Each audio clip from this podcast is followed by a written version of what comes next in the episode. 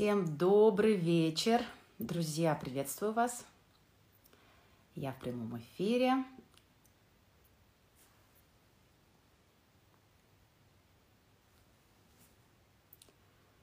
Сейчас дождемся, когда начнем, начнут собираться гости наши.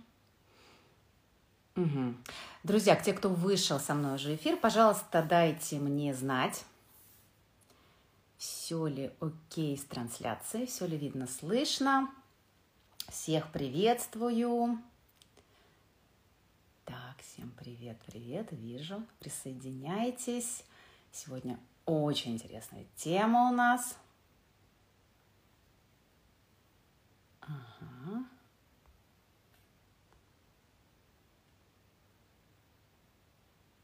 Так. Итак, друзья, сегодня еще один эфир из цикла про красоту. А, те, кто был на первом эфире, знают, что февраль я объявила месяцем красоты, и сегодня мы продолжаем. Итак, присоединяется к нам а, мой... так, Федор Серков. Так, так, так, сейчас я приму, и мы начнем.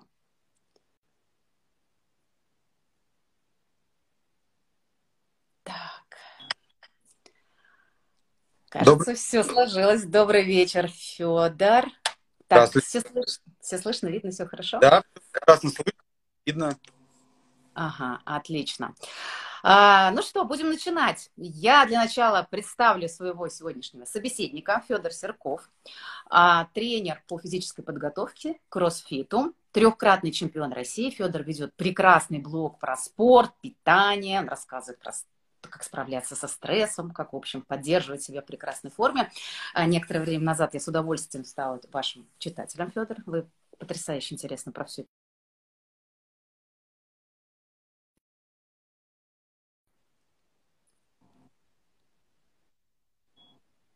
Так, вы у меня немножечко подвисаете. А, вы у меня, но сейчас вроде бы ситуация наладилась отвисло все, да? Так, ну мы будем надеяться, что, что мы про как это, прорвемся сквозь интернет. У меня пишут, что прием хороший, но такое иногда случается. Сейчас я нормально, э, для вас э, да. все видно? Окей. Ну что, а вы меня слышали? Да, я слышал, что хороший блог, приятно читать, а дальше пошло зависание. А, ну, смотрите, я думаю, что наши зрители услышали самое главное, и будет, конечно, возможность у них э, самим э, пройти по ссылочке, посмотреть. Я весьма рекомендую, потому что, правда, я зачиталась одним вашим постом про сахар, и, честно говоря, э, поскольку зимой немножечко больше склонность к всяким лишним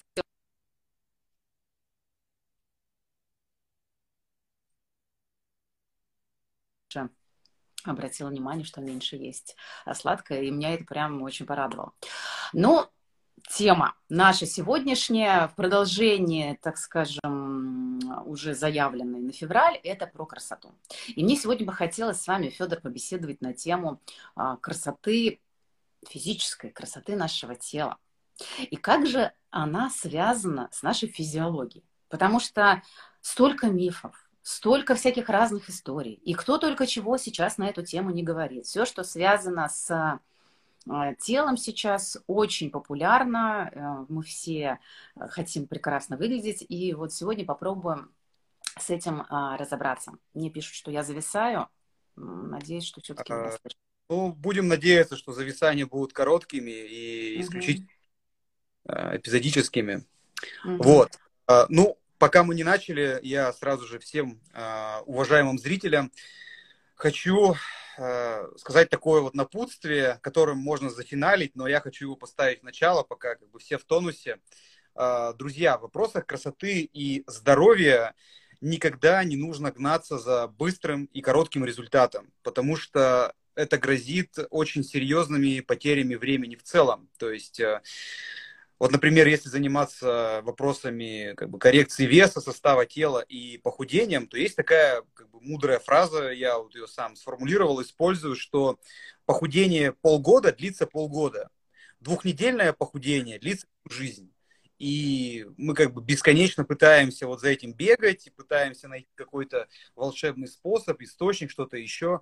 Ну, здесь, кстати, вот если говорить про физиологию, мешает то, что организм это достаточно сложная вещь, и, например, тот же как бы вес мы можем скидывать по-разному. То есть мы можем терять за счет жира,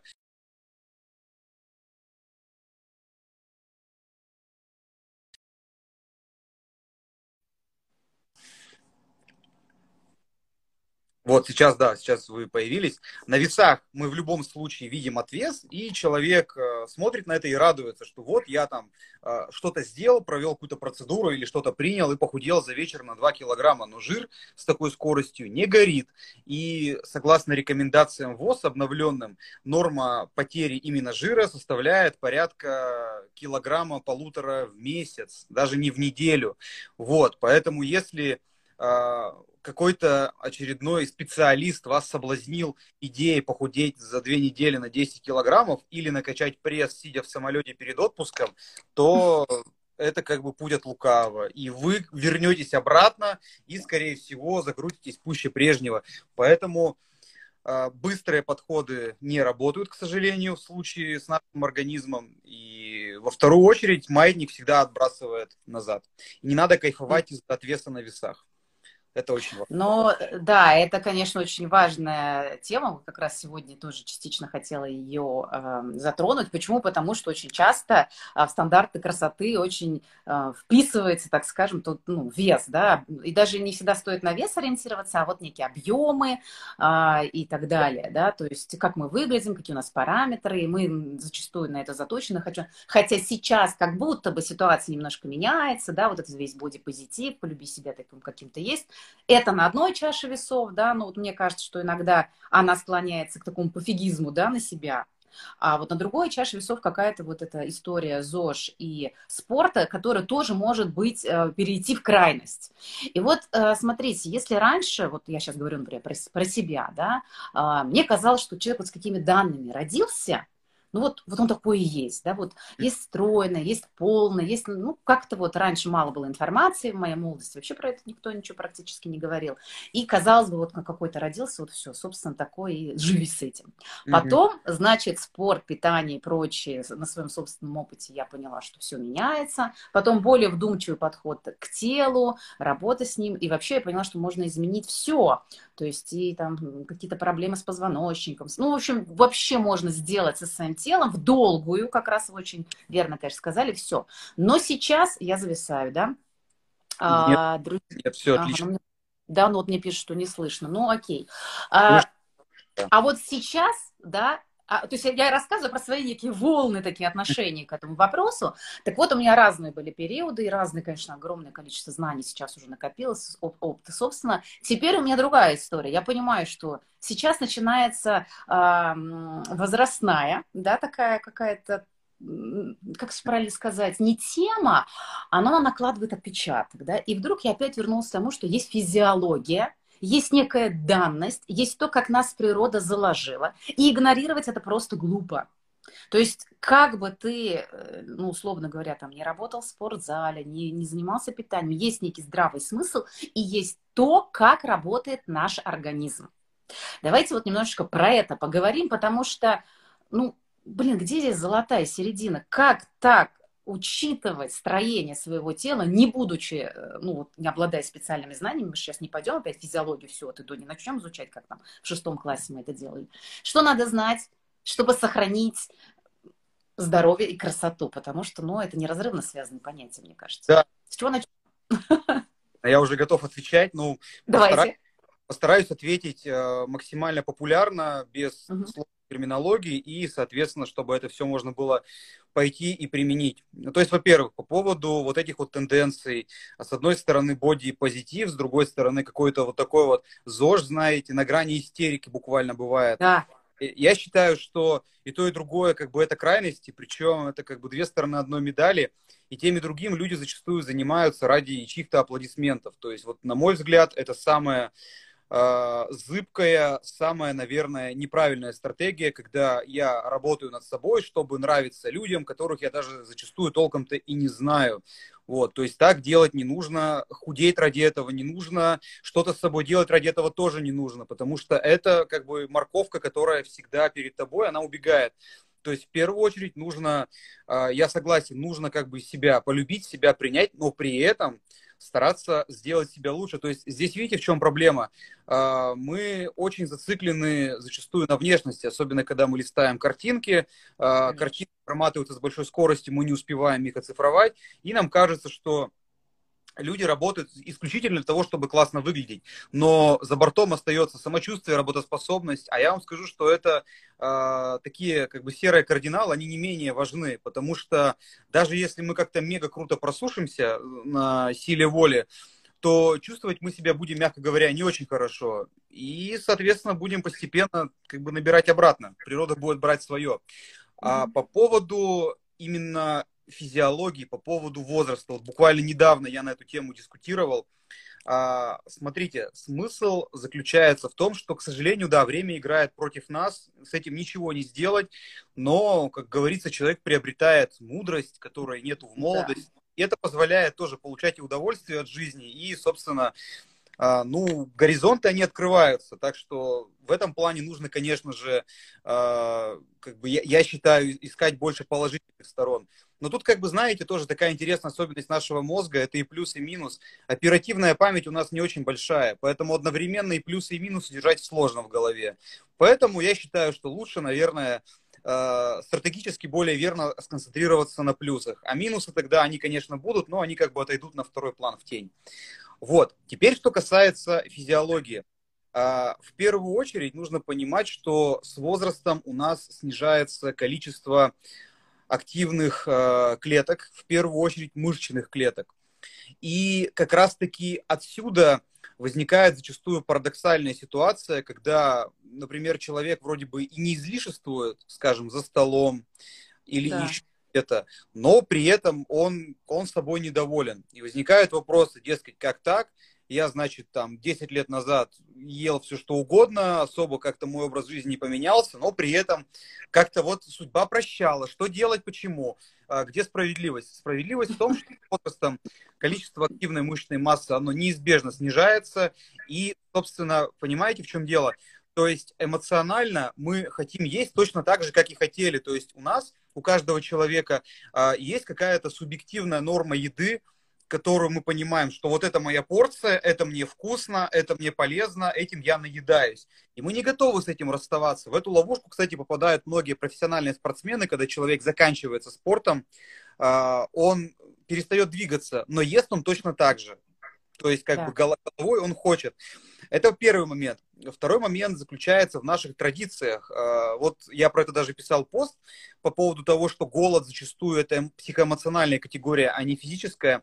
Вот, например, мы собрались за столом всей семьей, и у нас как бы три поколения. То есть это родители, как правило, там уже 60 плюс, это мы, и это, например, наши дети.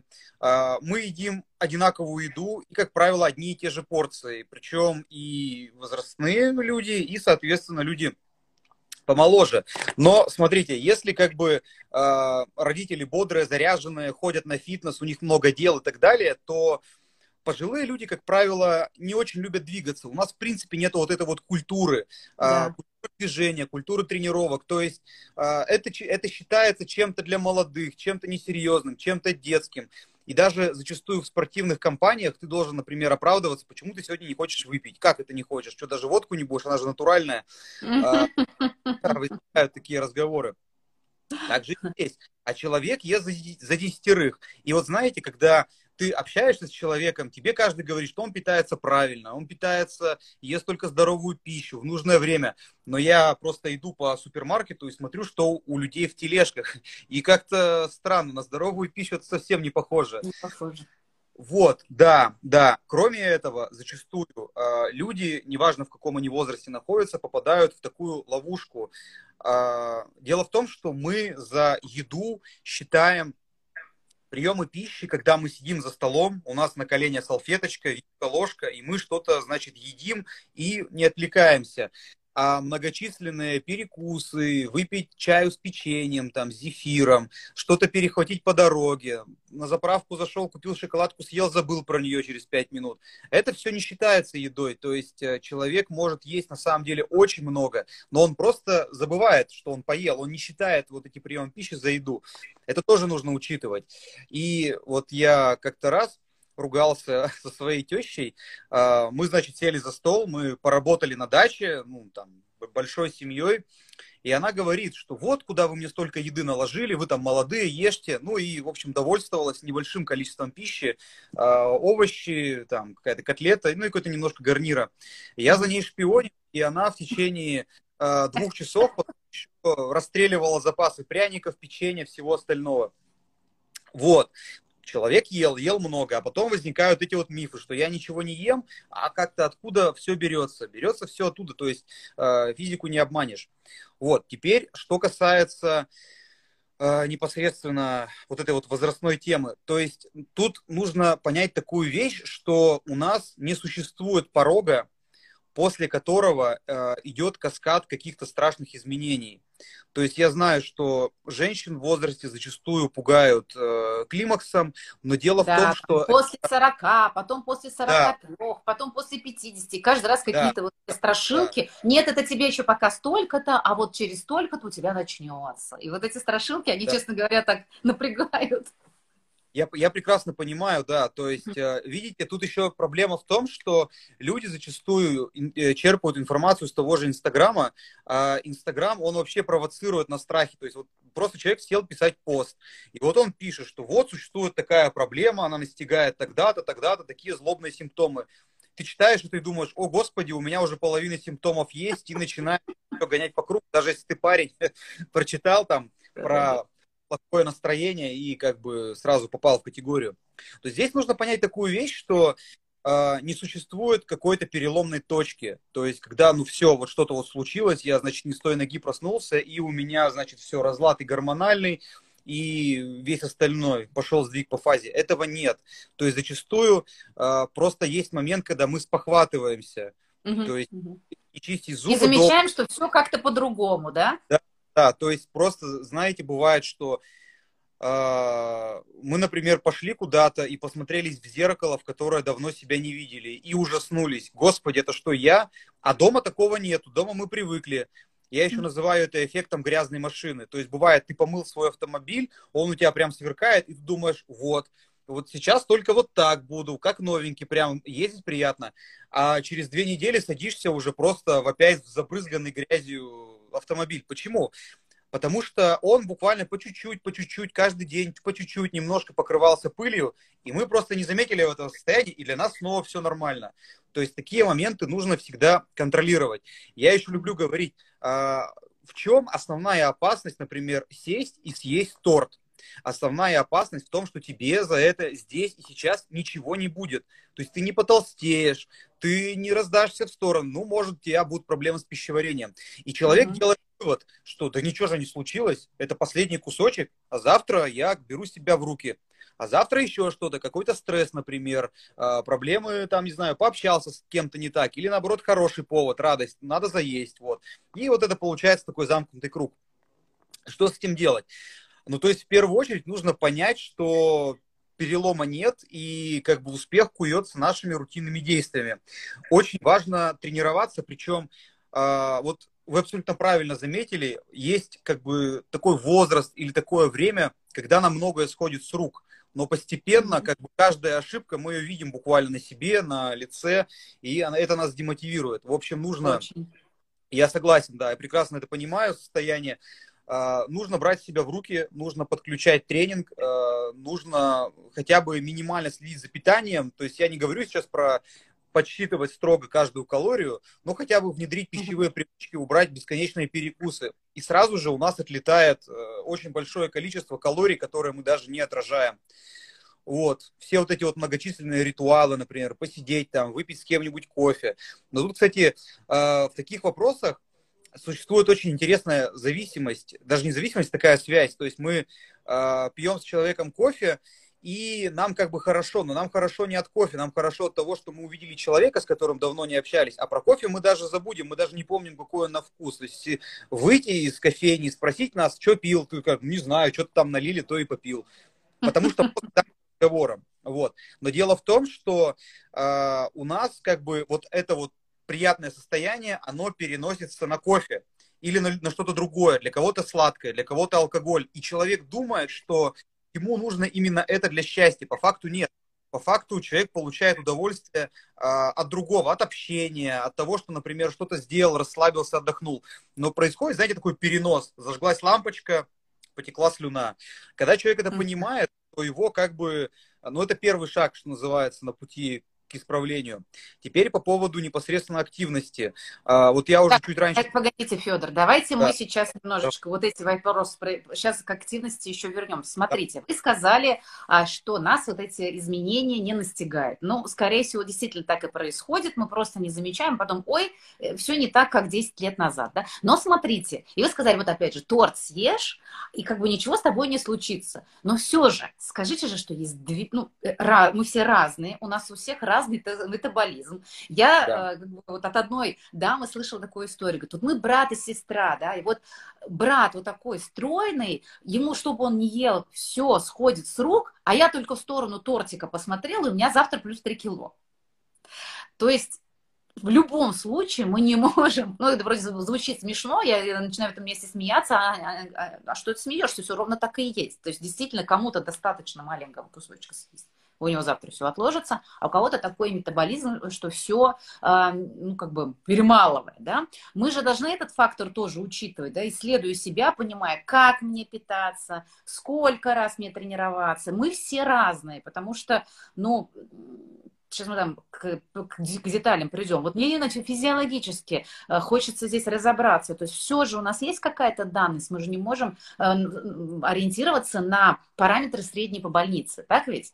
Конечно, конечно. Смотрите, по поводу вот этой вот ситуации, когда одному человеку все сходит рук, с рук, он ест очень много, а второй, значит, посмотрел в сторону, его залило. Mm-hmm. Здесь а, возникает типичная проблема многих девушек. Это отсутствие нормального тренинга, отсутствие движения в течение дня, сидячий образ жизни и, ну, в общем-то, в общем-то, мало движения, калорий тратить негде, мышц мало и фигура по типу skinny fat, когда ну, вес вроде небольшой, но там нет мышц, там в основном вода, кости, кожа и жир. Я не скажу, что это плохо, это можно легко исправить, но здесь, понимаете, важно понять, что волшебства нет. И то, о чем вы говорите, физиология, обмен веществ и метаболизм, все это складывается из очень как бы прозрачных параметров. То есть это наш образ жизни, количество движения в течение дня, количество активности и уже потом соответственно, идет возраст э, и идут индивидуальные особенности. То есть просто эти моменты, их не принято учитывать. Понимаете, как происходит? Мы видим человека, он при нас там съел очень много, но при этом он стройный. Может быть, он сегодня ел один раз, и вот при нас он и поел, больше он ничего не ел, мы не знаем. А сами приходим домой, садимся на диван и открываем Лейс ТВ пачку вот такую вот. И... А потом жалуемся, что ему все с рук сходит, а нам нет. А он еще, скорее всего, тренируется несколько раз в неделю он, он тренируется, скорее всего, там просто или по работе, или э, в силу там, бытовых транспортных особенностей больше движения в течение дня. Mm-hmm. То есть бывает такая ситуация, э, человек, например, покупает себе какую-то добавку научную, там, проверенную, обоснованную, и худеет на ней. Mm-hmm. Потом, значит, естественно, он прекращает ее принимать, привычки не изменились, он набирает обратно, снова ее покупает, начинает принимать, не худеет, и делает вывод. Вывод первый, добавку испортили, сволочи. Вывод второй. Вывод второй. А, я привык, я адаптировался, надо там повышать дозу или делать что-то еще. На самом деле, а, как бы вопрос в том, что в первый раз он больше двигался, например, машина сломалась, поставил сервис, больше ходил пешком, больше двигался, например, по работе или вне дома, больше гулял. Ну, просто бывает такой период, лето, например. Летом мы больше гуляем, больше двигаемся. Поэтому, да, летом действительно проще похудеть, а зимой мы как бы немножко можем набрать. Это нормально. Но понимаете, если мы э, что-то принимаем, какую-то добавку, то мы думаем только о ней. А все остальное у нас отходит на второй план. Хотя по факту это гораздо более важные вещи. Вот. И поэтому, когда мы думаем про физиологию, и когда мы хотим узнать, например, сколько нам надо есть, нам нужно беспристрастно как бы оценить количество движения, сколько шагов мы делаем в течение дня. Это делают там фитнес-трекеры, программы на телефоне, масса возможностей. Как и сколько мы тренируемся а какой у нас возраст. После этого мы можем воспользоваться, ну, например, расчетной формулой. Uh-huh. Но в целом есть как бы формулы-то это понятно, они есть, они работают. Есть как бы, знаете, такие коридоры. То есть, э, если мы, например, берем э, девушку, ну, условную вилку возьмем в возрасте 35-45 лет, рост примерно метр шестьдесят два, метр шестьдесят восемь, такой тоже средний. Ну, там понятно, что плюс-минус. Uh-huh, uh-huh. Вес, вес примерно 58, 65, 66 килограммов, то это будет порядка 1900-2100 калорий в день. Но тут нужно понимать, что каждый параметр, он будет вносить свои коррективы. И в первую очередь самые основные коррективы вносит, конечно же, количество движения. Потому что у нас как бы, чем мы двигаемся мышцами? Мышцы это как бы крупные очень ткани, которые требуют много калорий. И, кстати, а, пока мы не ушли далеко, для наших слушателей, я думаю, будет полезно различать один миф, что умственная работа тратит там чуть ли не больше энергии, чем физическая. Это не так, ребята. Мозг uh-huh не такой прожорливый, к сожалению, как бы нам того не хотелось. Но здесь есть такой интересный момент, когда мы долго умственно работаем, решаем какие-то задачи или на чем-то концентрируемся, то после мы испытываем очень сильный голод и заедаем мы его да утками и не огурцами. Мы хотим пожирнее, посочнее.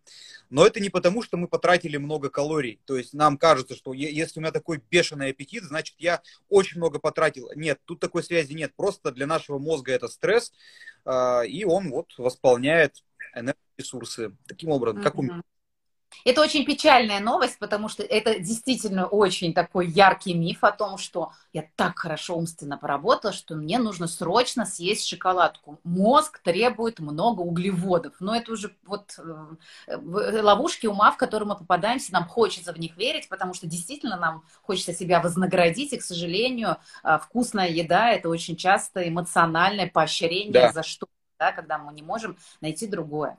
Хорошо, дальше вы сказали, что нужно двигаться, да, опять же, мы вот ну, не знаем, сколько это человек двигается, который да. стройный, у которого лишний вес и так далее, а, и что все-таки, ну, не считать калории, но тем не менее как-то обращать внимание, да, вот хорошо, что вы сказали, что есть и трекеры, все это можно сделать, но на самом деле зачастую это а, людям скучно и занудно, что ли, да, то есть, ну что-то я буду считать калории эти ваши, вот это все нужно. И человек впадает в такой стресс даже на одном этом факте, что э, кажется, что это какой-то гиперконтроль, который будет окутывать его жизнь, жизнь станет не мила, а вот я знаю там девушку, которая, у которой прекрасная фигура, но она же целыми днями пашет и ничего не жрет, простите там, да, за жаргон. Ну, это примерно так и есть. Вот она вообще э, хочется сказать, что она ведьма, но она нифига не ведьма, потому что она, скорее пашет и не ест.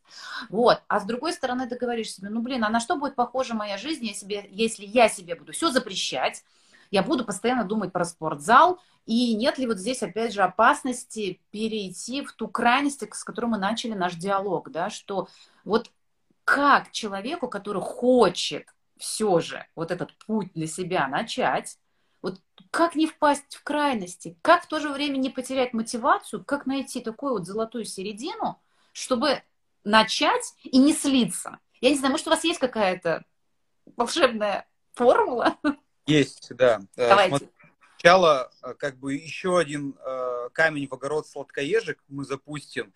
То mm-hmm. есть э, мозг не тратит количество калорий, сопоставимое с физической работой, это, во-первых, это просто по определению смешно. Ну, то есть мы возьмем, например, ноги даже у нетренированного человека, это большие мышцы, которые вот они сокращаются, им нужна глюкоза и жирные кислоты для сокращения. Мозг ну, как бы он не сокращается в прямом смысле, но он столько просто э, его ткани не потребует.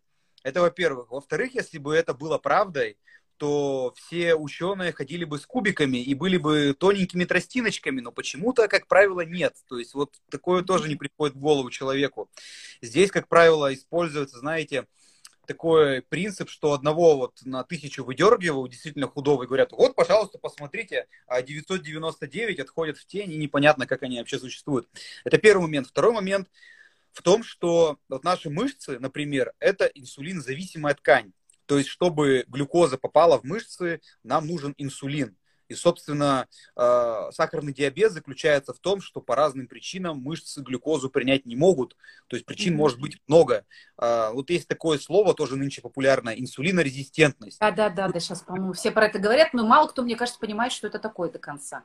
Ну, ну, понимаете, тут дело в том, что у таких вещей, у них как бы э, список, скажем так, признаков, симптомов, он везде одинаковый. То есть мне плохо, я утомляюсь, настроение плохое, все остальное. Это у нас сразу инсулинорезистентность, дырявый кишечник, сталы надпочечники, паразиты везде, где только можно, ну и так далее, и так далее.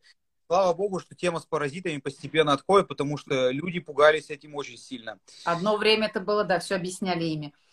Так вот в том-то и дело, то есть это, понимаете, все находится в ротации по кругу, это тоже должно вызывать вопросы. Если вот вы нашли почему как бы оно вращается. Но это без ответа останутся вопросы. Короче, мышцы инсулинзависимая ткань. То есть, чтобы э, глюкоза из еды туда попала, нам нужен инсулин. А мозг, он инсулина независимая ткань, ему не нужен, не, не нужен инсулин. И абсолютно любая глюкоза из гречи, из риса, из овощей, она прекрасно мозгом будет усваиваться. То есть есть люди говорят, мне вот чтобы подумать, мне нужна шоколадка.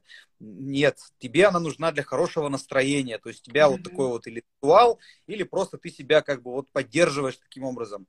По факту это просто мозг пытается тебя обмухлевать. Я вот э, тоже сделал небольшое вступление, потому что оно может быть э, интересным и важным. По поводу, например, регулярного алкоголя. То есть э, вот я провожу проект, он идет три месяца, и мы в нем как бы запрещаем пить алкоголь. Не всю жизнь, а вот эти вот три месяца. И для некоторых людей это становится как бы стоп-фактором. То есть это как это так, у меня столько привычек, столько друзей и всего остального. И самое интересное, что со временем постепенно человек, который очень боялся э, отключить выпивку, он ее в конце проекта не хочет подключать. Почему? Потому что в настоящий момент, если, например, я вчера или позавчера выпил, у меня может быть такое состояние, оно называется PADD, а, посталкоголик а, depression disorder.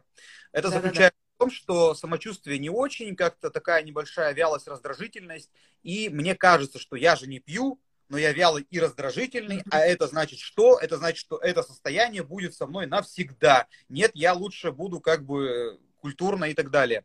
Я сейчас не против вообще употребления, я в целом про логику. А mm-hmm. потом это проходит, и на место вот этого PADD приходит самочувствие, работоспособность. Человек понимает, что он и в выходные может проснуться и сделать кучу дел, ему не надо там отлеживаться, в себя приходить. И он думает, блин, прикольно, не хочу размениваться. То есть это вот опять же ловушки нашего мозга. То же самое касается и со сладким, и со всем остальным. Теперь мы вернемся к вашему вопросу. По да, поводу... потому что у нас тут был комментарий, я, типа, вот где да. сейчас я его поймаю, что ну уже просто надоело. Каждый раз начинаю и каждый раз сливаюсь. Вот, смотрите, то есть э, здесь есть несколько моментов. Первый заключается в том, что нам, к сожалению, хочется всего и сразу, и, как правило, мы подключаем все и сразу. То есть понедельник, я бегу в 6 утра, я одновременно на диете, которую я взял в интернете, которую там кто-то кому-то когда-то где-то написал. Я использую такое шуточное выражение «друг подруги, телки брата», там, короче, седьмая вода на киселе. Uh-huh. И, э, как вы понимаете, каждый вот этот фактор, он стрессовый. И тут просто я хочу обратить внимание э, зрителей и слушателей на такой интересный момент. Время, оно неоднородно. То есть, когда мы смотрим на время вперед, например, на год вперед, нам кажется, что это просто что-то нереальное, что год никогда не закончится, да это же столько времени. Когда мы смотрим на время назад, что было год назад, как будто было вчера. Ой, а время пролетело. Ой, а если бы я тогда бы купил там какие-нибудь акции, я бы был уже был миллионером. А я их не купил, потому что думал, так это же когда будет. Вот. Поэтому, друзья, не торопитесь и подключайте привычки одну за другой. А, тем более сейчас зима, мы ходим в пуховиках. То есть, например, а, первые там 2-3 недели мы приобретаем абонемент куда-то и начинаем тренироваться. Выбираем занятие, которое нам по душе. То есть тут не нужно вот смотреть чей-то Инстаграм и думать, вот, вот он топит за кроссфит, значит, вот только кроссфит. Нет. Вам может быть некомфортно, вам может не нравиться работать с весом, но вам очень нравится бегать, плавать, там, танцевать. То есть тут нужно брать то, что нравится, потому что вы будете идти на тренировку с радостью, вы не будете пропускать тренировки, и как бы вот этим вот объемом тренинга вы закроете все окна объемом, то есть именно месячным э, годовым объемом тренировок. Потом постепенно начинаете работать с питанием. Именно постепенно старайтесь вот это вот э, разнести во времени. То есть не нужно одновременно подключать тренировки и питание, потому что и там, и там у вас стресс, после тренировок у вас будет появляться аппетит, вы будете себя ограничивать, усталость будет копиться, и просто как бы срыв, он... Я, я всегда говорю, природа берет свое, вот она возьмет свое.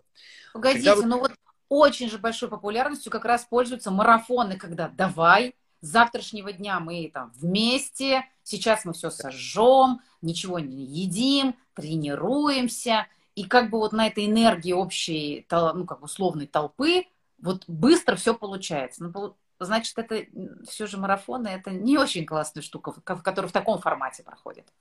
Э, смотрите, знаете, чем плохи тренинги личностного роста? То есть я не как бы заверну сюда. Вот где людей накачивают, там, ты победитель по жизни, ты там машина, там, не знаю, ну, разные темы тем, что э, человек какое-то время находится в состоянии измененного сознания, то есть когда он работает с группой, когда вот этот вот там, ну даже не то, что какой-то прессинг, ну просто новая обстановка, новые люди. Естественно, ты как бы заряженный, и самое плохое заключается в том, что ты действительно можешь делать вещи, которых ты в обычной жизни не делаешь, а что еще хуже, ты э, считаешь, ты считаешь, что теперь ты изменился, ты стал новым, но ты новым ты не стал. Состояние твое постепенно откатывается к твоей норме, и ты ты пугаешься, тебе кажется, что ты какой-то не такой, заплатил столько денег, ничего не случилось, а все вокруг там супер побеждают, в инстаграмах там просто яхты, э, по которым они катаются на своих спорткарах. И человек либо начинает наркоманить, то есть ходит по всем тренингам, либо ударяется во все тяжкие. А по факту как бы произошла нормальная ситуация. Ну, ты вернулся как бы к свою норму. И точно так же и угу. здесь, на марафонах. То есть э, человека можно накачать мотивацией, человека можно обезуглеводить, и за две недели он круто скинет. И самое страшное не то, что он наберет обратно, а то, что он запомнит. Вот девушки многие мне так пишут, типа, я, я, у меня есть такой вопрос, скажите, пожалуйста, какой темп похудения вы считаете нормальным? И мне на голубом глазу девушка говорит, а 10 килограммов за две недели. Да, я да, говорю, секундочку. Это сек... что-то вообще. Это что-то, да. Она говорит, ну я эти цифры взяла не с потолка, то есть я проходила там марафон у блогера, и я похудела. Я говорю, а сколько вы потом набрали? Она говорит, 20 килограммов. Я говорю, ну как бы купила бабка мыло, купила и мочала раза 3, 4, 5, начинай сначала. Вот, поэтому Поэтому, Поэтому эти схемы не работают. Особенно если работают. мы говорим про, про, имеется в виду, не работают в долгосрочной перспективе. Нет, конечно, нет. Это не... Смотрите, а, здесь есть очень простой момент. То есть э, мы должны точнее не так даже, а, лучше всего работает та диета, которую ты готов держать долго. То есть если ты готов, то есть ты говоришь себе, я, например, готов так питаться 5 лет, и мне будет комфортно, это круто но готов ли человек, например, сидеть на одних куриных грудках там пять лет? Естественно, нет. Готов ли человек как-то себя в чем-то ограничивать? Конечно же, нет. И поэтому происходит то, что происходит. Вот у нас здесь вопрос как раз в теме, потом вы продолжите, да, где я вас прервала. Почему так долго худеешь и обретаешь фигуру, а потом такой быстрый откат? Чуть расслабишься и все сначала. Тут, конечно, много можно задать встречных вопросов, но в основном, потому что Uh-huh. Мы как бы используем слишком интенсивное средство, мы хотим слишком много, слишком быстро. И мы применяем методы, которые просто ну, невозможно поддерживать долгосрочно. То есть те же самые безуглеводные диеты. Понимаете, можно использовать... Короче, если по-простому, сила воли – это короткий ограниченный ресурс. То есть я иллюстрирую таким образом. Сила воли работает примерно 2-3 недели. И за эти 2-3 недели нужно приложить максимум, чтобы сформировать привычки, которые потом тебя уже потащат без силы воли. Потому что, ну, тебе комфортно. Относительно комфортно, относительно приятно. И здесь я хотел бы сделать одно очень важное замечание, на мой взгляд. Просто, ну, мега важное. Mm-hmm. Вот, пожалуйста, услышите меня, дорогие слушатели. Бывает так, что э, мы, например, проработали тягу на какие-то продукты, или у нас была какая-то аддикция на что-то, неважно на что, там, у каждого своя.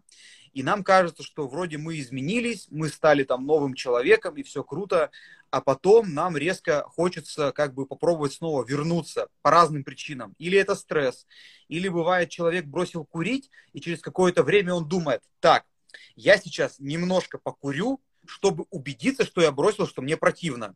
Человек курит, такой покурил, подумал, блин, я, я на самом деле я не убедился. Надо попробовать что-то другое, ну, другие сигареты, например, или в другой обстановке. То есть я вот пойду, короче, на светский ужин и покурю там. И вот если мне там будет противно, я точно как бы завязал. Ну и понятно, к чему это все приводит. Вот. А, короче, нужно понимать, что вот эти вот мысли, это нормально.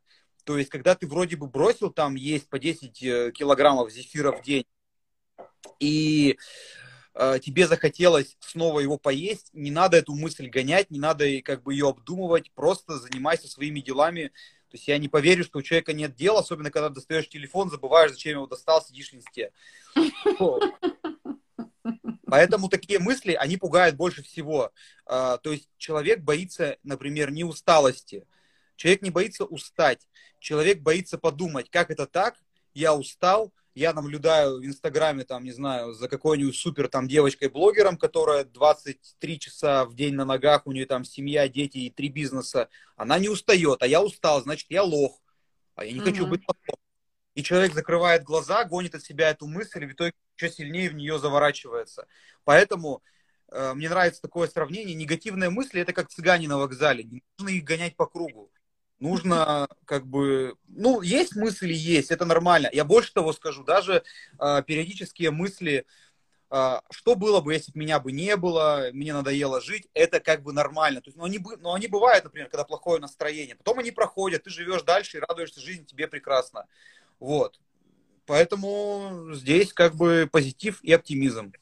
Ну вот прежде чем мы продолжим, да, про ваш волшебный метод, я хотела бы вот немножечко своим опытом поделиться, да, вот на то высказывание и на комментарии ваши о том, что если мы делаем что-то такое резкое, быстрое, ну те же диеты или резкий спорт, и у нас есть результат, а потом мы бросаем, быстро откатывается, да, это работает так. Но если мы говорим про работу в долгую, без каких-то ну, вот результатов, которые ты ждешь, ну когда же я похудею, ну когда же у меня наконец-то все сложится. А вот знаете, мне тренер говорит, делай, что должен, и будь, что будет. То есть он такой немножко в, в, в этих э, восточной философии придерживается. Я тренируюсь с ним уже сейчас скажу регулярно, 8 лет. И я, конечно, могу себе позволить и там иногда сладкое, и я не считаю калорий, я никогда не заморачиваюсь едой. У меня в целом хороший нормальный костяк еды. Конечно, у меня как нормального человека всегда бывают стрессы, бывает, что я ем, бывает, что я чуть-чуть могу набрать. Но что я хочу сказать? Вот эта игра в долгую без ожиданий, а, я стала обращать внимание, да, мне сложнее, там, условно говоря, какую-то там суперформу поддерживать, для этого нужно усилий больше, но вес стал держаться в каких-то очень небольших рамках. Да, я могу набрать за зиму, он потихонечку летом, там, я могу его снизить. Но вот когда мы перестаем ждать и жить вот этими волнами, вот я сейчас накинусь на спорт, на еду, а потом я уехал в отпуск, опять я расслабился. Вот когда нет вот этих вот пиковых состояний, более ровно, но более все спокойно, я могу сказать, что вот уже вот эти годы, этот результат, он плюс-минус, он держится. Да, все не идеально. Абсолютно. Я точно так же, как любая женщина, но ой, тут что-то вылезло, тут набралось, тут отеки, тут прочее. Но если быть объективным, то в целом это работает, вот этот подход. Но здесь только вот привычка, терпение в хорошем смысле слова, и ничего не ждать от себя, что, ну, когда же я там похудею, да, и сверяться с весами, сверяться там с какими-то а, историями и так далее. Вот это мой опыт, который, э, но при этом привычка выработалась настолько, и кайф я ловлю настолько, что я сейчас не могу без тренировок своих жить. То есть, как бы, это ну, это при этом, при этом я не впахиваю. То есть да. Э, мои тренировки я не впахиваю там. Мы не тягаем большие веса, то есть мы очень сильно ориентируемся на мое состояние, на мое самочувствие. Иногда я говорю, говорят, как же ты каждый день ходишь на тренировки? Я говорю, ребят, если бы вы видели мои тренировки, иногда это ЛФК. Ну, вы просто поржете, вам покажет, что я как бабуля, там что-то, ну, вот медленно что-то делаю. Я могу прийти, мы можем с тренером подышать, мы можем сделать растяжку. Иногда мы будем работать с тяжелыми весами. Но это всегда ориентир на состояние, это всегда ориентир на то, что, а как я сегодня себя чувствую. И вот, э, вот мой опыт говорит о том, что такой подход к себе, он, ну, не знаю, это может быть там индивидуальная какая-то история, но вот, вот это работает. Смотрите, во-первых, э, хочется сделать комплимент вашему тренеру, потому что с ваших слов он очень компетентный, особенно очень. если, да, особенно если он прислушивается к состоянию, но при этом у вас как бы тренировки разные, то есть нет такого, что э, пришли в зал и крутим час хула-хуп. Плечи, руки, ноги, пуп укрепляет хула-хуп, то есть тренировки разнообразные. Смотрите, тут есть э, по поводу вот вашей ситуации два комментария. Первый, вам комфортно. То есть да. вы себя не переламываете, не преодолеваете, и за волосы, за шкирку в зал там не тащите, и от витрин с булочками не отдираете. Это очень важно. И потом, понимаете, когда человек подключает силу воли, он терпит, и вот очень хороший пример, да, отпуск, поеду, буду там пить, есть и так далее – ваш отпуск, наверняка он сосредоточен больше на каких-то эмоциональных впечатлениях, но уж явно не на еде, не на питье, потому что... Иногда и на еде, и на питье, но, знаете, это как некий дополнительный кайф. Да, в том-то и дело. Но нет такого, потому что э, нету такого, от чего вы себя как бы отваживаете. То есть вы себе позволяете все. И это очень важный момент, когда человек позволяет себе все, он понимает, что да не так уж и охота, в общем-то не так уж и хочется объедаться. Вот э, особенно полезно наладить вкусовую палитру, потому что, к сожалению, у многих людей она сбита в пользу сладкого, жирного, гипервкусов и всего остального. Я часто привожу в пример такое явление, я его называю эффектом шаурмы. Вот недавно я на эту тему общался с знакомой, я говорю, ты любишь шаурму? Она говорит, обожаю. Я говорю, ты будешь ее есть десертом после обеда? Она говорит, ты что, дура, что ли? Я говорю, вот, Почему? Потому что шаурма – это всегда вот этот вот стилет, а, который проникает между доспехов. Это оружие последнего шанса. Когда мы дико голодны, мы ее покупаем, а поскольку мы голодны, она у нас взрывается во рту. Но бывает, ты доедаешь ее и понимаешь, зачем я это сделал. Да, зачем? обычно и, так и бывает. Да, да, и такое бывает, кстати, в фастфуде. То есть все мы нет-нет, да-да, и бывает, ты доедаешь в Макдаке что-нибудь, думаешь, а зачем, собственно? Ну, Почему? Не так уж и вкусно, в общем-то, было.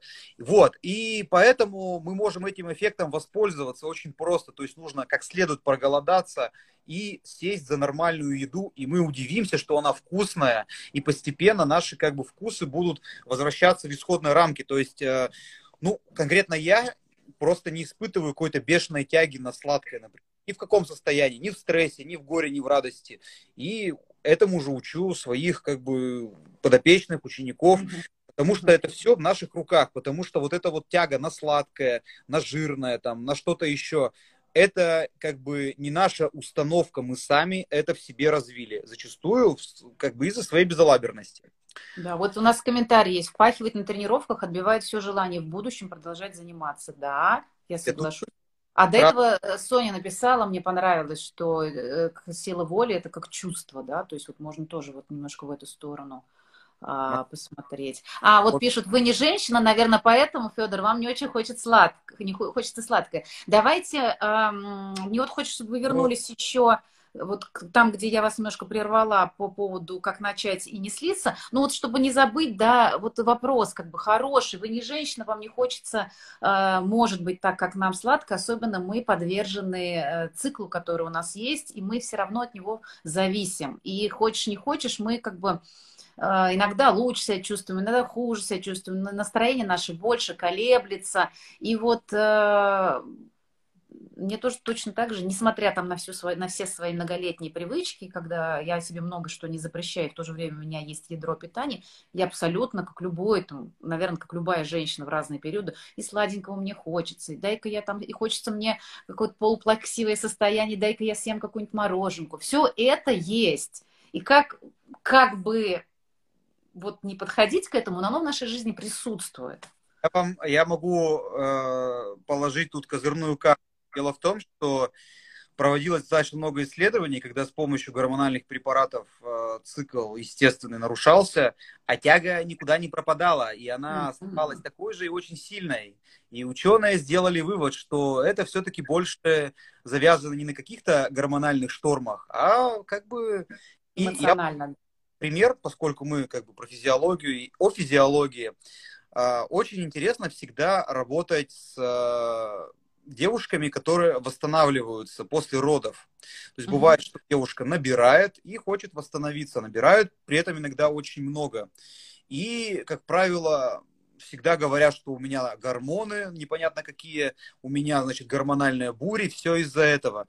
Но выясняется, что все время дома, целый день, стрессов много, постоянно кушаем, доедаем за малышом, если он ест. И чуть что уснул, садимся, смотрим сериал с печеньем, потому что надо как-то вот этот стресс компенсировать. А по поводу того, что я не женщина и не могу понять женщину, это, знаете, вы не можете меня понять, вы же не простужены. Есть, во-первых, вот мое, это, мой дзен, он был не всегда. Раньше я обожал сладкое, мог купить пачку овсяного печенья или вафельный торт и съесть буквально за вечер. И не испытывал mm-hmm совесть. Я считал, что это нормально, потому что тренировки. И у меня в проекте есть куча парней, которые каждый день съедают по 2-3 плитки шоколада, чего-то еще. Ну, как бы налегают на сладкое. Так что, в общем, э, тут понимаете, вот такие вещи, э, они сбивают наш фокус внимания с тех вещей. Вот ваш тренер говорит, делай, что должен, будь, что будет. Mm-hmm. Еще говорят, делай, что должен, с тем, что имеешь, э, где ты сейчас есть. Вот. Mm-hmm. Когда мы думаем про какие-то вот эти страшные вещи, которые вне нашего контроля, мы забываем, что основу мы можем контролировать, мы можем брать ее в руки, привычка вырабатывается. И я понимаю, что зачастую, когда человеку говоришь, следи за питанием, человек думает, это как это следить за питанием? Это, наверное, есть куриные грудки. Человеку становится противно, подкатывает ком горло. Да. Во-первых, так. Во-вторых, а, через какое-то время действительно вырабатывается привычка. И как бы, ну мы же чистим зубы, мы не задумываемся про это. Как бы, и точно так же происходит и с другими привычками. Ну, где-то сложнее, где-то легче. То есть, чем больше когнитивной нагрузки у привычки, тем она вырабатывается труднее, когда нам нужно думать, принимать решения. А, вы, кстати, очень э, сделали верное замечание, я хочу его немножко раскрыть в том, что вот я как бы женщина, бывают отеки и все остальное. Я вот недавно писал пост про отеки. И, и... Я читала его, вот такой пост. Да, спасибо. Основной момент в том, что отеки это нормально, и нигде в инструкции к человеку не сказано, что он должен быть 24 на 7 под фильтрами, с макияжем, обезвоженный. И вот А иногда щеки не втягиваются. Да, да, как говорится, разбил подбородок, ничего, у меня есть второй. Вот. Поэтому, понимаете, а, просто в Инстаграме зачастую лечат здоровых людей. То есть это нормально, что ты проснулся утром, и лицо у тебя немножко отекшее. Ну, по крайней мере, ты просто лежал. Уже это само провоцирует. Ты ходишь, у тебя голова вверху, все остальное внизу стекает и в этом нет ничего страшного. А нам начинают говорить, что это, это отеки, лимфа плохо уходит, почки не работают, то не работает, все не работает. И человек начинает очень сильно бояться и пытается ситуацию исправить. И самое плохое в том, что он что-то примет, ситуация исправится. Ну, просто потому что как бы был такой период, был секой период. Вот бывает, человек, например, немножко не в настроении, несколько дней сидит дома, а потом, значит, он для настроения принимает какую-то или добавку, или что-то, и ему становится хорошо. Но хорошо в первую очередь потому, что он эти дни сидел дома, отдыхал, а вовсе не потому, что он там начал какое-то чудесное чудо принимать. Вот, то есть логика-то простая на самом деле. Uh-huh. Этого не замечают. Люди, людям нужны сенсации. То есть э, работать там с питанием, что-то делать, это скучно, это долго. А тут, значит, вот девушка э, три капли простой советской там чего-то, и она стала прекрасной красавицей. Так что, ну... Федор, все ваши посты просто ракета-пушка, я полностью согласна.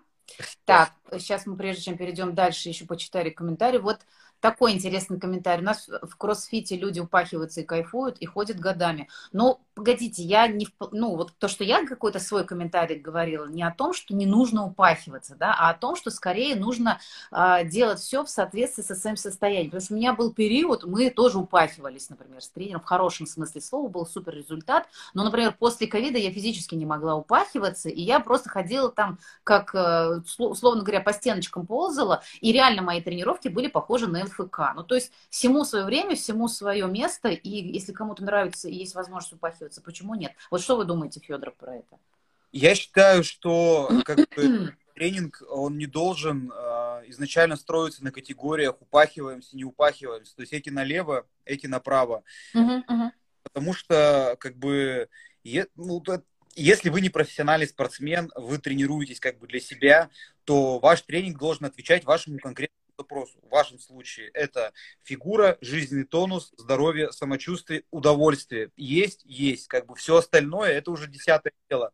Я хочу сказать, что зачастую упахиваться вреднее, чем не упахиваться, потому что люди некоторые подходят к этому без головы они начинают упахиваться, им там пишут на сторис, там в постах, что да как это ты так, да ты просто там пушка, бомба, петарда, лазер. И самом деле это большая проблема. Человек думает, что если он перестанет заниматься, его перестанут любить, уважать и аплодировать. Вот, ребята, это вообще абсолютно не так. Меньше всего всегда уважаю тех, кто готов порвать себе одно место, чтобы его уважали. Поэтому ваш тренинг – это ваш тренинг, и вы должны заниматься так, как вам комфортно. Если вам хочется как бы, ну, жигануть, то есть, что называется, подышать, пропотеть, пропотеть да, да, да. пожалуйста, как бы проблем нету, но вы не должны делать это только потому, что кто-то сказал, что вот только так правильно, и значит никак иначе. И еще вот тоже момент такой, касательно э, физической формы и всего остального. Вот сейчас модно как бы гнаться за красотой, доступные средства для ее решения.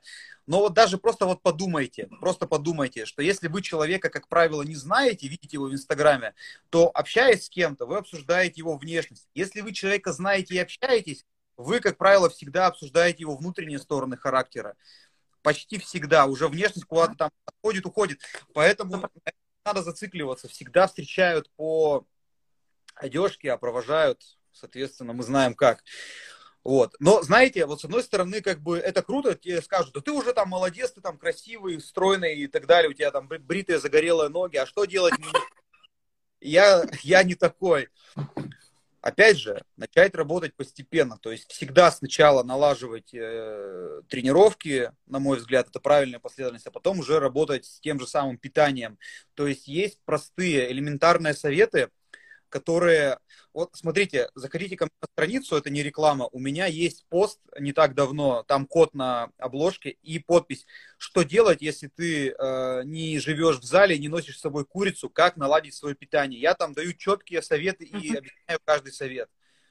Просто посмотрите и как бы да, пусть это у вас. Так вот, Федор, да. Я всячески рекомендую, подписывайтесь, заходите, потому что, правда, очень классные посты, очень структурные, я прям в восторге.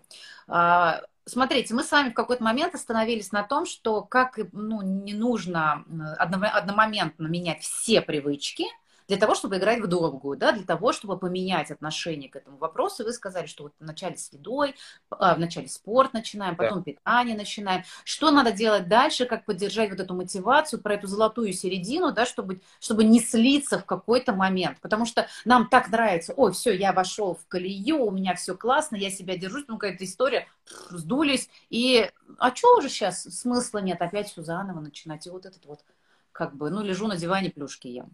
У нас, знаете, такое бывает, когда, например, в рамках проекта человек поехал в отпуск, э, и ему кажется, что он вернулся и потерял все результаты на весах снова. Mm-hmm. Но человек не понимает, что это вода, что это не жир, но он переживает, потому что для многих отвес на весах это как бы вообще основной показатель успешности в жизни. Проблема в том, что человек слишком сильно себя пушит. То есть, понимаете, э, вот, например, мы начинаем, когда худеть, на, мы очень быстро сбрасываем ну, значительную часть веса, это нормально. Потом процесс замедляется, а мы как бы своей головой, мы уже экстраполируем вот этот темп на весь период. И нам кажется, что мы должны каждый месяц там сбрасывать десятку. Это неправильно. И когда человек видит, например, платы на весах, когда его может немножко, вот как вы говорите, подзалить, В этом нет ничего страшного, это нормально, но это страшно демотивирует, особенно когда человек действительно предлагает усилия. Например, э, он дома питается чем-то постным, а все остальные там лупят бутерброды с колбасой. Это жутко демотивирует. Особенно если... Да, да. То есть тут нужно уметь э, немножко отпустить вожжи, то есть, ну, буквально чуть-чуть не сильно, и потом как бы вернуться в колью с нормальным настроением. То есть тут нужно работать как бы три шага вперед, шаг назад, и самое главное понять, что это нормально. Это не значит, что вы слабый или слабовольный, или какой-то э, не знаю, никчемный, потому что вот есть такая группа людей, опытные похудельщики, уже смешно, опытный похудельщик. Если ты опытный, это значит, что ты сбросил, набрал, сбросил, почему ты набираешь? Потому что каждый раз ты вот включаешь эту силу воли, а я говорю, она кончается очень быстро, моментально. То есть вот мне иногда говорят ребята, которые со мной общаются и не занимаются спортом, они говорят, блин, ты так много тренишь, как ты себя заставляешь? Я говорю, я не заставляю, мне в кайф. Угу, так. угу. Я вот э, про отпуски, да, когда я своего тренера нашла 8 лет назад, или, наверное, 8, а до этого у меня были, ну, такие, знаете, подходы, что называется, к спорту. То есть пришла, позанималась год-полтора, например, там аэробикой по молодости, да, там был. Потом какой-то был шейпинг, там еще что-то. Потом, значит, зал с, с тренером. Ну, в общем, какие-то разные истории, где я искала себя, смотрела. И тогда у меня было вот, ну, полностью, как мне кажется, извращенное вот это понимание, что если ты тренишь, ты должен тренить, да, то есть не дай бог там сбиться с режима, отпуск это вообще, ну, как бы воспринимал, с одной стороны, ты его жаждешь, а с другой стороны, как же так все тренировки пойдут на смарку, и вот, по крайней мере, те тренера, что были у меня, они как-то тоже эту идею поддерживали, ну, ты там смотри в отпуске, там, держись, ты, ты, ты, и это постоянно забивало голову таки, такой иллюзии, что ты либо в спорте, либо в нет. Либо да. ты молодец, либо ты лошара. И такие две крайности, которые вот как качели, да, это, э, как, эм, как я сейчас говорю, ой, у меня все классно, классно, а нет, я в жопе, да, и вот ты вот так вот э, качаешься. И когда я пришла к своему тренеру, я говорю, слушай, я ведь так много, у меня действительно по бизнесу очень много командировок, до ковида это просто было очень, ну, постоянно. Я ему говорю, а как же так? Вот сейчас я уеду, а что делать? Он на меня смотрит, говорит, в смысле? Ну, я же вот тренироваться не буду. Он говорит, ты что? И вот он мне тогда сказал э, золотую фразу, которую я помню до сих пор. Может быть, она кому-то тоже а, поможет. Он сказал, что спорт для жизни, а не жизнь для спорта. Говорит, ты просто делай. Вот ты в Казани, ты приходишь и тренируешься. Ты уехала в отпуск, ты отдыхаешь. Ты поехала в командировку, ты работаешь. Это жизнь. Спорт и все, что с этим связано, не должен стать твоей жизнью. Ты не профессиональный спортсмен. И он как-то... Я еще так на него посмотрела с удивлением, думаю, что ты как-то странно это все звучит. И он долго перестраивал, ну, как он мне показывал, объяснял. И я действительно какое-то время у меня ушло на перестройку. А потом я поняла, что это действительно так работает. И никакой отпуск, если ты занимаешься в течение жизни спокойно, регулярно, без олимпийских там а, целей, и что я вот непременно там через два месяца должна весить столько-то и так далее, ты живешь просто, и это становится образом жизни. И фитнес, спорт, питание, оно становится просто частью жизни а не какой-то отдельной истории, в которой ты входишь и выходишь. Э, ходит, замечательно выходит, да, мне вспоминается сразу Марк да. Твен, который сказал, бросить курить, да легче легкого. Я же сам сто раз бросал, так же вы, да, профессиональные худельщики. Это же та же самая история. Как говорится, вы курите только когда курю, а так нет, да? Я, я полностью согласен, и у нас эта проблема стоит достаточно остро, потому что еще э, развита, скажем так, не, не знаю, индустрия, категория таких домашних соревнований, многие люди, они на них выступают, вот как я уже говорил, считают, что это прям вот чуть ли не профессиональный долг. У меня посвящена серия постов. Я таких людей называю мистер Андерсон, как вот в «Матрице». Мистер Андерсон, зачем вы упорствуете? Причем мистер Андерсон может быть любого пола. Здесь, э, понимаете, с одной стороны, э, важно понимать, что если человек как бы жестко тренируется и ему нравится, это хорошо. Но когда человек начинает страдать, когда он пишет проникновенные посты, как ему плохо, как, какие он жертвы э, прикладывает для того, чтобы двигаться по этому пути, это, конечно, уже, я считаю, история нездоровая. И mm-hmm. тренер очень правильно сделал, что он вас перестроил. И вот, кстати, э, там писала девушка в комментариях, что когда начинаешь пахать, то быстро сгораешь. Есть еще такой тоже момент, если вы тренируетесь, то нужно как бы более тщательно относиться к разминке, к тому, как вы начинаете свою тренировку. Потому что бывает, что ты опаздываешь, переодеваешь там трусы в пробке в машине, потом сразу встал с мерчем, и там уже сразу во все тяжкие. Так, конечно, делать не надо, потому что это тяжело, ты не прогретый, начинаешь сразу скакать, при этом у тебя в голове мысль, что ты должен скакать, и в итоге как бы тебе просто ну, некомфортно, не нравится, не те ощущения, и все, и до свидания. Да, это прям сто процентов. Мне понравился один комментарий здесь о том, что то тело, которое, вот то, что мы с вами на самом деле с чего начали, да, то тело, которое, сейчас еще не помню, как оно очень быстро убежал. Э, то тело, которое у нас сейчас есть, которое я сейчас имею, это результат моего образа жизни. Это не гормоны, это не вода меня залила, да, это не, как вы в самом начале говорили, это не то, что, ой, что-то случилось, я ничего не ем, а не худею почему-то, да, то есть ой, я столько хожу, а я не худею, а на самом деле я не хожу, ем, а, ем сладкое и, и, и так далее, и так далее. То есть все тягчайшие обстоятельства. И это, по-моему, кто-то один из психологов сказал, что ты, когда ты смотришь в зеркало на себя, надо четко понимать, что то тело, которое у тебя есть, это то, то тело, которое полностью соответствует тому образу жизни, который ты сейчас ведешь. Да, и еще есть популярная такая позиция «виноваты все, кроме я». То есть мы считаем себя уникальными, все остальное у нас не касается. И вот, кстати, абсолютно правильная фраза. Все э, полные люди всегда преуменьшают количество съеденного и преувеличивают свою активность. Вот у нас бывает такое, человек пишет, что он занимается тяжелой атлетикой пять раз в неделю, а потом выясняется, что он не знает, с какой стороны брать штангу. По тяжелой атлетике он подразумевает просто сидит на диване и вниз его, видимо, отжимает. Парадоксов тоже много. И человек уверен, что я занимаюсь как бы и тяжело занимаюсь. Вот. Ну, слушай, а это что? Это попытка как бы, на, как бы уловки, опять же, ума. Э, да, вот гены, еще кто-то говорит, что у меня такие гены, там широкая кость и так далее. То есть, получается, попытки нашего ума, когда а, как бы оправдаться перед самим собой, что ли, чтобы что? Чтобы остаться в том же образе, чтобы остаться в том же образе жизни, который ты ведешь.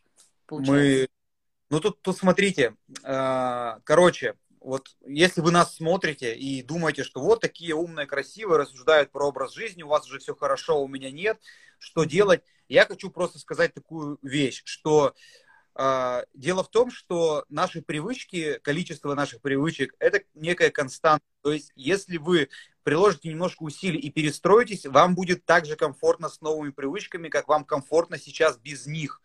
Просто потому что одни как бы полочки заменят другие.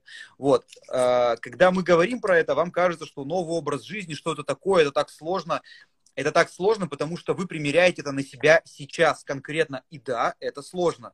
Но потом как бы мы перестраиваемся, это не так сложно. По поводу генов а, проводилось большое количество исследований, и ученые пришли к выводу, что в первую очередь влияет воспитание. То есть семье все доедали, если ели хлеб с хлебом на хлебе, то как бы люди это делают, и, соответственно, проблема в основном в этом, потому что э, не так давно я консультировал мальчика, ко мне, значит, записался на консультацию по питанию мальчик, который занимался хоккеем, ему мешал лишний вес. И там пришел мальчик 11 лет под 100 килограммов и папа, ну, постарше, конечно, там 30 плюс, порядка 130 килограммов.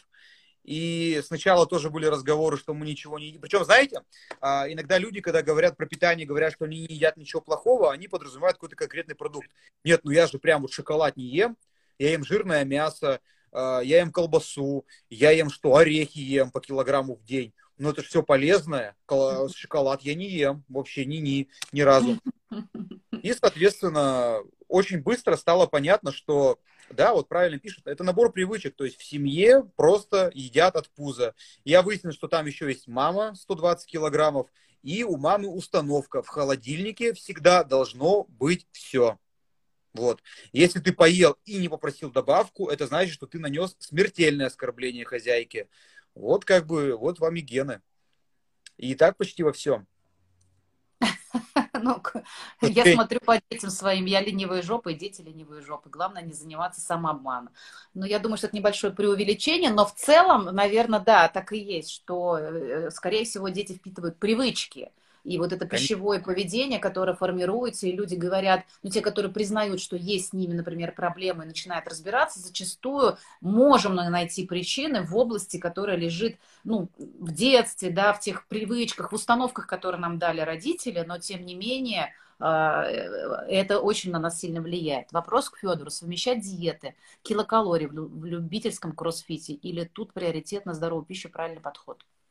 Тут вопрос заключается в том, что, скорее всего, а, вы считаете, что считать калории и какую-то держать диету – это что-то сложное, энергозатратное и нужно только профессионалам. На самом деле, а, если подойти к этому правильно, это позволит лучше восстанавливаться, получать больше удовольствия от тренировок и от жизни. Но начать я всегда рекомендую все-таки ну, со здоровой пищи, самое главное, со здоровых привычек. То есть не есть, например, целый день, э, не есть сладкое до еды, чтобы не сбивать как бы, чувство голода и аппетита.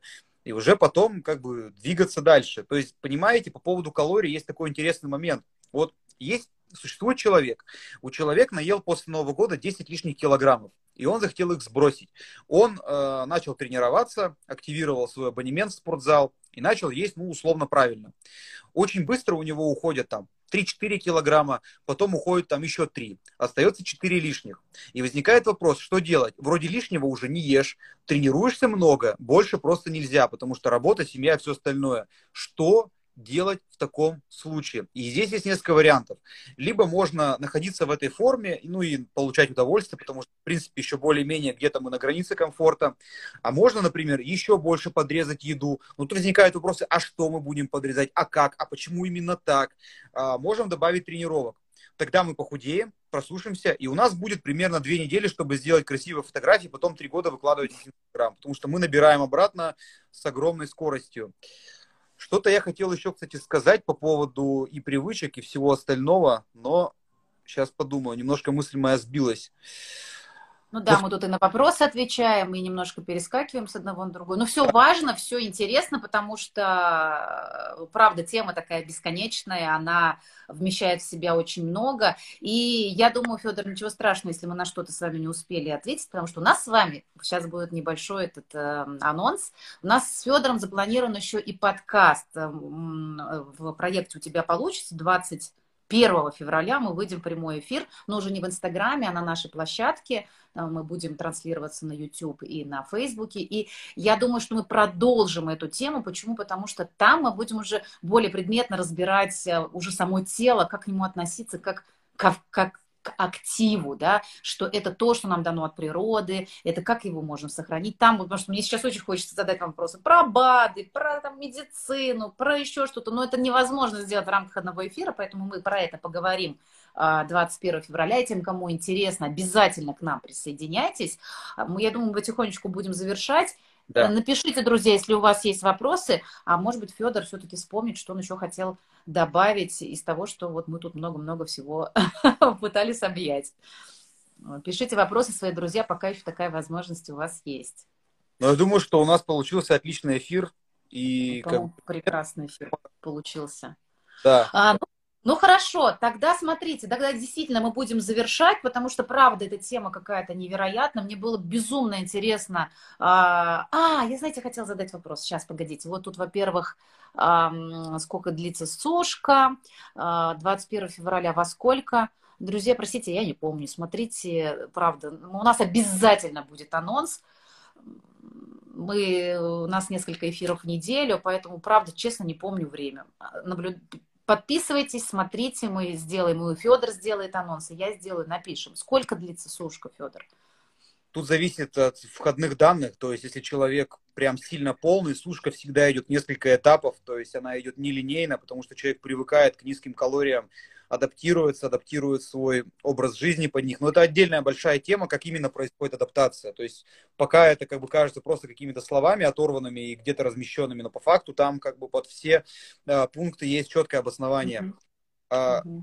Я считаю, что чем больше в разумных пределах, тем лучше, потому что вы будете привыкать к своим изменениям, вы будете привыкать к новым привычкам, и самое главное, вам будет мега комфортно, а это значит, что вы не наберете обратно.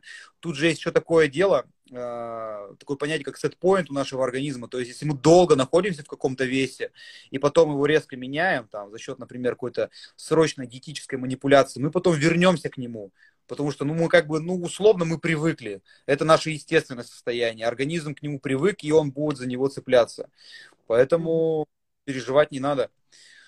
Любите да, себя. вот и... подсказывает нам. 21 э, февраля в 14.00 по Москве мы будем завершать. Федор, какое у вас напутствие нашим слушателям, зрителям вот по окончании эфира? Как сохранить свою красоту, зная физиологию? А, друзья, я хочу пожелать вам в первую очередь любить себя, не гнаться за успешным успехом. И самое главное, пытаться сделать себя лучше, понимать, что от этого вы будете больше кайфовать, у вас будет больше как бы, свободы, вы будете чувствовать себя гораздо лучше и всегда отталкиваетесь именно от этого. И еще мы смотрим на блогеров, там у которых по 15 кубов спереди и по 20 сзади, есть хорошее выражение. На Эверест можно подняться, жить на нем нельзя. Поэтому понимаем, что такая ультра крутая форма держится ультра короткое время, и нет смысла как бы убиваться ради нее. Это того не стоит. То есть 80-90% этой формы обойдутся вам в 10 раз дешевле, чем 100%. Поэтому разумный подход. Да, спасибо огромное, было очень интересно мне кажется, живо, э, здорово. На многие вопросы ответили. Спасибо огромное, Федор. И до новых встреч с вами. Все, всем пока. Да, всего доброго. До свидания.